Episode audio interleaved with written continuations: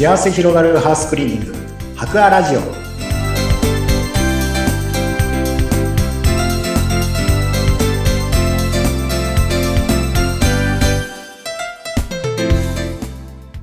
ハウスクリーニングこの博アラジオ。毎回この番組では株式会社白亜のスタッフの方にご出演いただいておりますが、前回に続いて今回も株式会社白亜の会長、創業40年となります。そのいろいろなお話を伺っています。会長の糸井真二さんです。よろしくお願いします。はい、よろしくお願いします。前回は創業のきっかけについてお話を伺いましたが、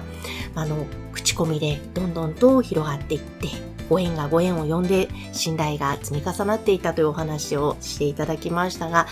まあ、これまでこの創業40年の中でいろんなことがあったかと思うんですけれども、まずはこう、いや、大変だったけれども乗り越えていったな、みたいなエピソードって具体的に何かありますか？そうですね。いろいろありますんですけど、ですね。やはり創業のきっかけになったきれいにすることと、それからまた自分たちがきれいにした結果をですね、これが足跡として残していけるということを心がけてですね、うん、お客さんお役に立つ、きれいにする内容のですね、改善やら実際に行っていくことをやっていたんですけど、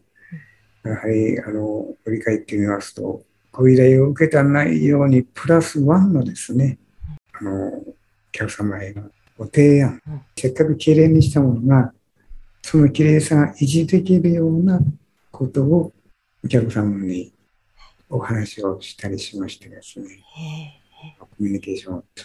っと深まっていったんですね。はい。なるほど。プラスワンのことですね。はい。へえ。あの、糸井真二さんご自身は、そのハウスクリーニングってお仕事は、創業して初めて手掛けられていたわけですよね。そうですね。この仕事は初めてですけど、以前の、あの、サラリーマン時代から、私、あの、ガソリンスタンドのですね、はい、担当しておりまして、うん、やはりお店はきれいにしたいと、商売繁盛しないというのはまさしくその通りでですね、トイレなどでも顔を覗いても汚い感じない、ピカピカな状態を常にするというようなことを心がけて、担当した事務所の方に伝えて、実際行っておりましたので、えー、そのと同じようにですね、やはりせっかくきれいにお金をかけてきれいにしたんだから、うん、この状態を保てるようにするにはということでですね、はい、奥様やら旦那様にですね、お話をしたりしまして、うん、まあ、それがまた、あの、非常に喜ばれましてですね、いろいろとまた、後々ね、ご相談を受けたりしたり、紹介をいただいたりとか、っていうようなことになったんですね。やはり、商いというのは、やはりそういう積み重ねがですね、大事なもので、一回限りの商売じゃなくて、やはり、こう、経営続するようなね、システムというので心がけて、いろいろときれいにする内容をね、考えてきました。うん。え、なんか、きっともういろんなお客様との関わりがあったと思うんですけども、はい、いや、なんかすごく印象的だったお客様とか、嬉しかったこととかって、どんなことが覚えていらっしゃいますか？ああ、そうですね。まあ、いろいろありますけど、一つには、やはりプロに頼むと違うね、ということをたくさんいただいておりました。ええ、それからですね、まあ、亡くなった方の、まあ、遺品片付け、今はね、たくさんされてる方もおりましたけど、出てきておりますけど、当時ですとね、なかなかそういうお仕事も多かったんですが、ある時、短いの方面のですね、保護者からご依頼を受けて、お仕事をやってね、喜んでいただいて、それで、その後、やはり、お清めというような形でですね、あの、遠くの給食さんにですね、きれいにして、物を片付け、整理をした後、提案しましたので、とってもそれが喜ばれましてね、えー、あの何回も何回もいつも行くたびに言われましてね、気持ちがね、晴れ晴れしましたよ。ありがとうねって声やりました。はい。なんかこのお家をきれいにするということで、人の心も明るく前向きにしているっていう感じがあるんですね。私はきれいにすることっていうことはね、間違いのないことだったなっていうふうに、どんどんどんどん確信をね、得てまいりましてね、いろいろと、あの、時の流れのように、やはりその建築の仕様も変わってきておりますのでね、それに対応するような仕組みをですね、考案してまいりましたんでね。まあ、水街道洗礼がありました水街道の海岸の氾濫によるですね、水害の時も私ども考案した仕組みをですね、えー、やりまして、とっても喜ばれました。あの水害で水没したお家のですね、中ですね、こんな状態するんだとかですね、えー、それからあと、水戸の宣言ありました。災害でもですね、床下がなりまして、床下浸水をした。その時に、やはり床下浸水して日にちを経つと、もう床下がカビでいっぱいになるんですね。うん、そういう状態を言葉だけのカビじゃなくて、実際に床下のカビの状態をカビあの採集する仕組みでもってですね、見て、どんな方に、知れはこんなにカビなのかっていうことと、それからその事後ですね、ビフォーアフターっていうのを常に心がけておりますので、そのアフターの結果を見て、とっても喜ばれました。やった後の結果もですね、やはりきちっとお伝えするということも大事だってことね。あの、糸井さんにとってお掃除っていうのは、どういうものですか、はい、やはりあの、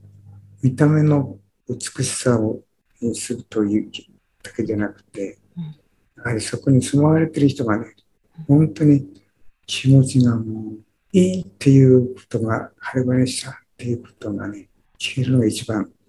大事なことだな、ね、思いましたね。えー、ただいまは非常にあの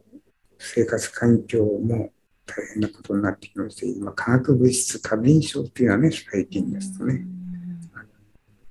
いろいろな洗剤も化学、石油化学製品も対応されておりますから、うん、あのそのこれによっての残光って残りかけてですね、やはりあの過敏症の方は反応してしまうということもありますので、その辺のところも大変最近はね、重要なポイントとしてですね、白亜のシステムは心がけております。はい。